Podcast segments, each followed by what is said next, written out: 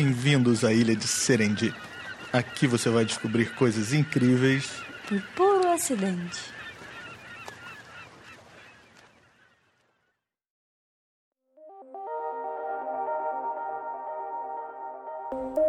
Olá, amiguinhos e amiguinhas. Bem-vindos ao Serendipinho, o podcast que conta as histórias de erros, confusões e acidentes na ciência. Todas as historinhas divertidas por trás das grandes invenções e descobertas da ciência. E hoje vocês vão se ei, divertir. Ei, ei, para, para, para. Por que, que você tá falando assim?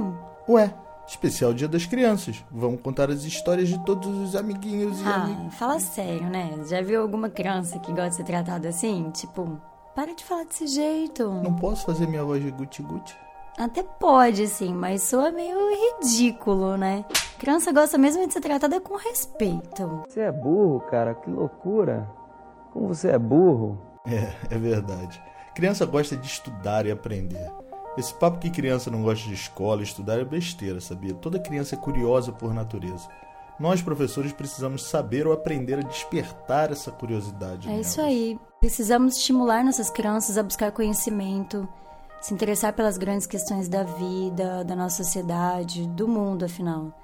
Mas isso não é uma tarefa muito fácil, né? Especialmente aqui no Brasil. Não mesmo. Mas hoje nós trazemos inspiração. Hoje nós vamos contar histórias de crianças inventoras. É isso mesmo. Nós é que nos inspiramos no mês das crianças, afinal, dia 12 de outubro é o dia da criança, né? Para contar algumas histórias de inventores mirins. Isso aí, esse episódio está saindo um pouquinho atrasado, mas outubro ainda é o mês das É o mês da crianças. criança, é. E eu acho que toda pessoa criativa tem que ter um lado infantil bem aflorado, sabia? Crianças têm ideias geniais, só que não costumam ser ouvidas pelos adultos. Eu te acho super criativo e você tem esse lado infantil bem aflorado. Ah, não sei se eu agradeço.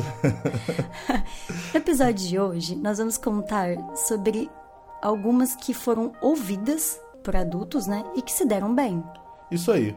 E nós vamos conversa- começar com uma das minhas favoritas, o alfabeto Braille.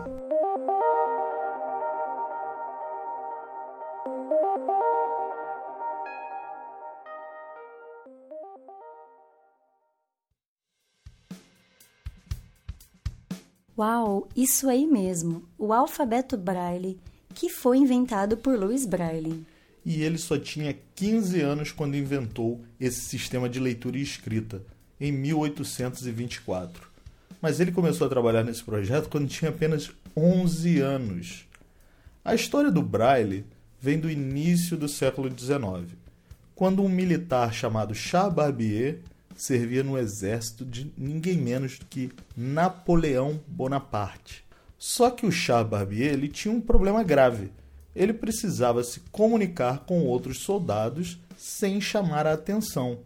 Porque para ler correspondências, né, estratégias militares, mapas de guerras, ordens e etc., à noite, o que ele tinha que fazer? Acendeu uma lamparina? Exatamente, ele tinha que acender uma lamparina, um fósforo, alguma, algum tipo de iluminação. E aí já viu.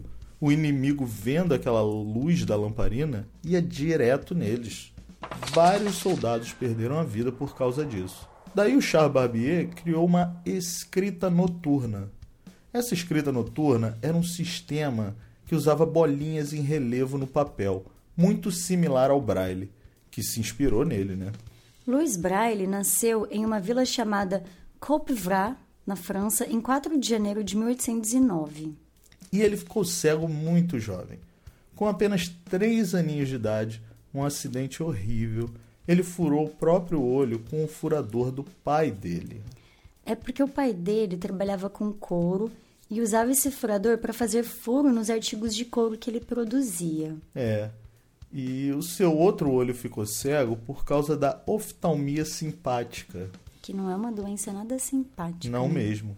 É um tipo de inflamação que acontece em um olho após o trauma no outro olho, né? Isso é uma doença até meio rara e os cientistas e médicos não entendem muito bem como acontece. Parece ser uma inflamação autoimune, ou seja, o próprio sistema imune do paciente ataca o outro olho que ainda funciona, causando a perda da visão completa. A família de Braille não era rica, mas queria que ele estudasse. Então mandaram ele para uma escola de Paris para crianças cegas. Nessa escola, havia livros com letras em relevo que o Braille leu rapidamente, devorou todos eles. E esse era o sistema usado na época. É. E em 1819, Braille ouviu falar do sistema que o militar Charles Barbier inventou, aquela escrita noturna. Olha aí um pouquinho de serendipidade para temperar a nossa história. Né não? Hum. Bom, o sistema de Barbier era formado por pontos nas folhas dispostos em duas colunas, cada coluna com seis pontos, ou seja, 12 no total. E a leitura é feita passando o dedo indicador por cima desses pontos e o leitor percebe a disposição deles.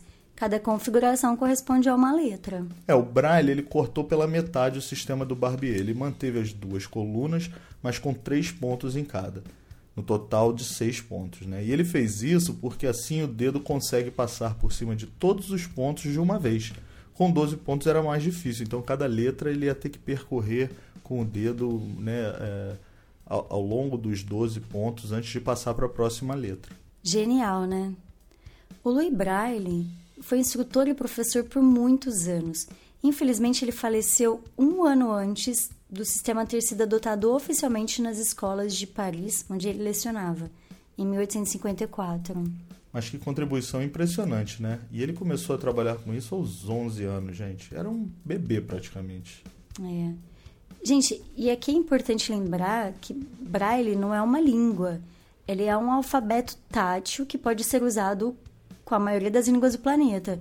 E existe um braille de matemática chamado o Código de Nemé, criado por Adam Nemé, um professor de matemática americano que também era cego. Legal. E você sabia que a maioria das pessoas cegas não sabe braille? Nos Estados Unidos, só uns 10% das pessoas cegas sabem ler braille. E pior, esse número está diminuindo porque as pessoas estão se apegando a tecnologias como audiobooks, Siri, Alexa, né? É, eu acho isso muito grave, né? Inclusive, existem estudos nos Estados Unidos que mostram que pessoas cegas que sabem braille são mais produtivas e independentes do que as que não sabem. É. Bom, de qualquer forma, essa é uma história incrível. Eu adorei. E agora é a sua vez de contar um, falar sobre uma invenção feita por crianças, amor. Como é que vai ser? Bom, eu vou contar a história de uma inventora, uma mulher incrível que fez sua primeira grande invenção aos 12 anos de idade e não parou mais. Quando faleceu, ela tinha 27 patentes e mais um bocado de outras que ela nem patenteou. Essa mulher era uma americana que se chamava Margaret Knight. Isso aí, ela era uma grande inventora. E até chamavam ela de Thomas Edison de Saias. Mas eu não gosto muito desse apelido, não. É, eu também não essa mania, né, de comparar mulher com homem, como se o talento dela precisa dessa medida de comparação. É, e pior, dá a impressão que ela está sempre abaixo, né? Tipo chamar a Marta, jogadora da seleção de futebol, de, de Pelé de saias. Eu não gosto. A Margaret Knight era muito fera e ela tinha um talento inato, porque ela não teve muitas oportunidades para estudar. Ela nasceu em 1838 no estado do Maine, nordeste dos Estados Unidos, e quando era pequeno, seu pai faleceu. E aos 11 ou 12 anos de idade, ela saiu da escola e foi trabalhar para ajudar a mãe no orçamento de casa. E ela foi trabalhar em um moinho de algodão, que é onde fios e tecidos de algodão são produzidos. A tecelagem foi uma das atividades industriais de ponta durante a Revolução Industrial, gente. Foi um verdadeiro motor de inovações tecnológicas naquela época. E uma das grandes invenções dessa época foi o tear mecânico.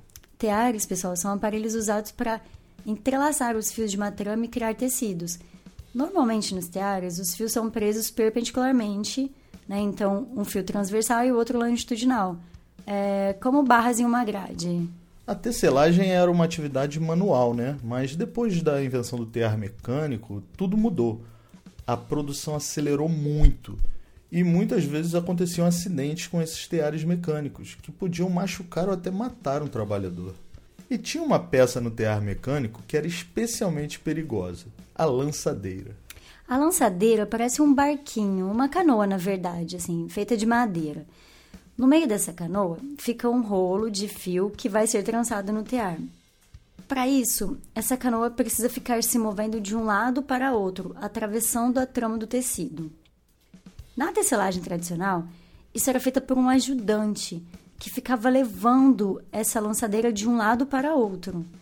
Depois, isso foi automatizado por um sistema de pedais e martelos que batiam nas pontas das laçadeiras, é, jogando eles de um lado para outro. Tadinho do aprendiz, já perdeu o emprego. E tem mais um detalhe, né? Como os martelos ficavam batendo nas pontas dessas canoas, que eram as lançadeiras, o que, que eles fizeram? Colocaram pontas de metal para aumentar a durabilidade. Ou seja, você agora tem uma mini canoa, ponte aguda, e cada ponta tem um metal em cima. E com um martelo de cada lado, jogando a lançadeira de um lado para o outro. Receita de acidentes. É, e no tear mecânico, movido a vapor ou hidráulico, a coisa era mais rápida e perigosa ainda. E aos 12 anos de idade, Margaret testemunhou um acidente no tear que marcou muito. Um trabalhador foi atingido em cheio por uma lançadeira. Nossa, que dor. dor. Pois é. E a Margaret ficou assustada, mas ela não era do tipo de se apavorar. Ela foi lá e, em menos de um mês, criou um equipamento de segurança para evitar que essas lançadeiras se desprendessem do tear. Infelizmente, nós não sabemos o que é esse equipamento de segurança. Pois é, essa foi uma das invenções que Margaret Knight não patenteou. Então não existe um registro histórico preciso sobre o que foi feito nessa invenção.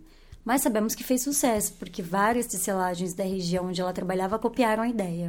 Ufa, pelo menos isso.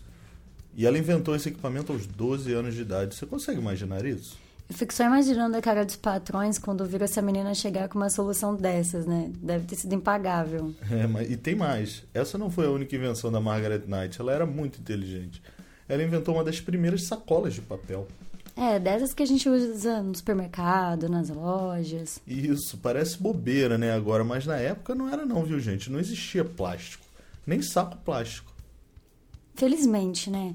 As pessoas eram felizes e não sabiam. Agora as sacolas de plástico estão sendo banidas, ainda bem. Verdade. Bom, naquela época, o papel estava começando a ficar popular e acessível porque antes era caro e só era usado mesmo para fazer livros. Quando o papel começou a ficar mais barato, o pessoal começou a usar para carregar coisas. Mas sabe como? Eles faziam cones, tipo aquele cone que o pessoal usa para vender amendoim, sabe? Já imaginou carregar coisas em um cone de papel? É, as primeiras sacolas de papel criadas nessa época elas eram horríveis. A primeira patente foi de um camarada chamado Francis Wall, e era uma sacola de papel que era usada como se fosse um envelope, dobrando as pontas. É, dobrando a parte de baixo, viu, gente? E pior, precisavam ser dobradas manualmente. A grande inovação de Margaret foi criar um aparelho que dobrava as sacolas de papel.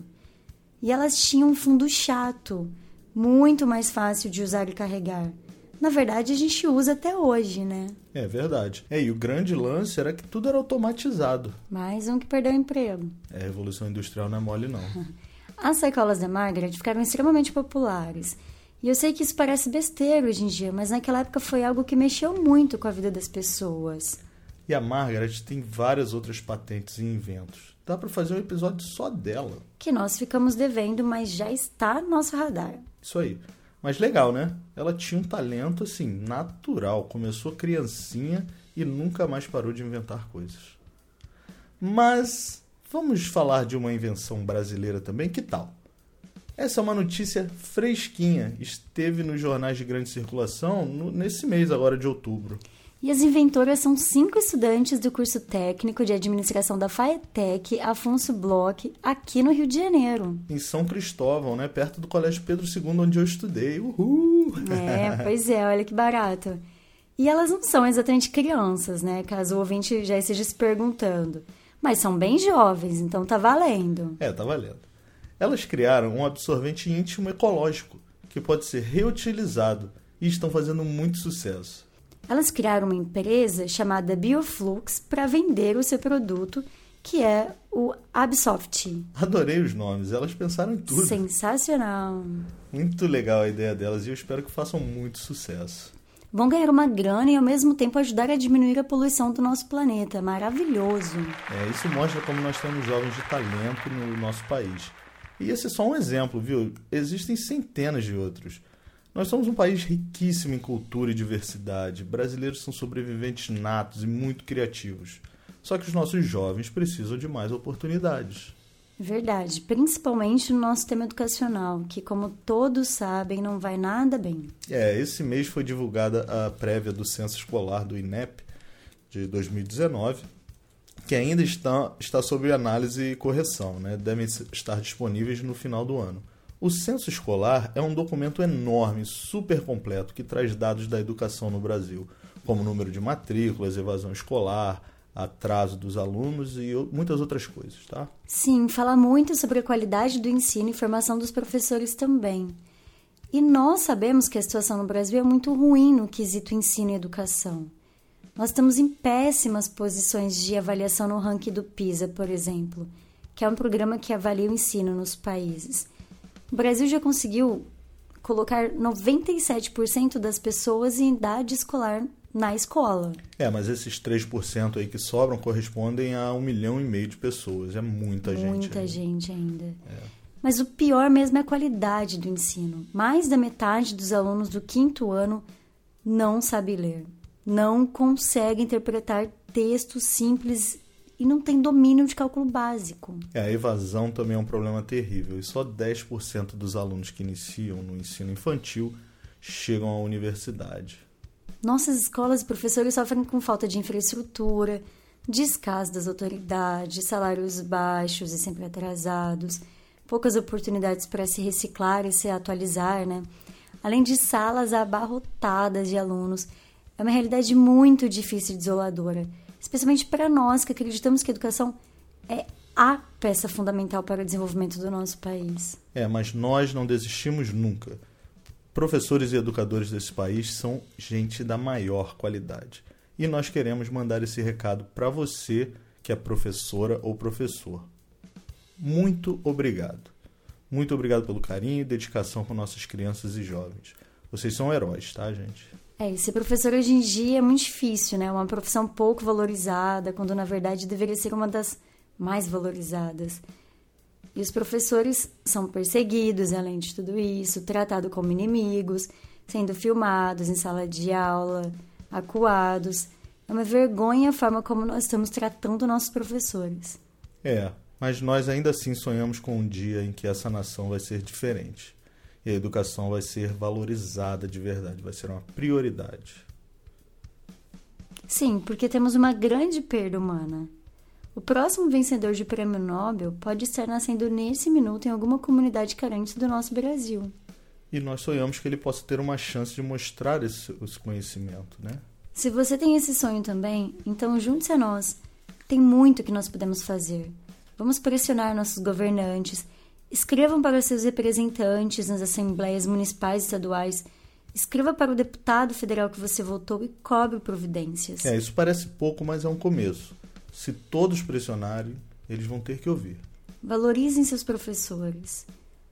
Não entrem nessa perseguição ideológica. Ao invés de filmar seus professores, filmem suas escolas que estão caindo aos pedaços e cobrem providências. Isso aí, fiquem ao lado do seu professor, não contra ele. Quando houver uma manifestação por melhores salários e condições, por exemplo, apoie, participe. Estimule a leitura em seus filhos, amigos. É, faça uma atividade, crie um podcast, divulgue ciência, conhecimento, doe livros para uma comunidade carente, ensine alguém. Pequenos gestos são importantes. E acima de tudo, tenha esperança, que dias melhores virão.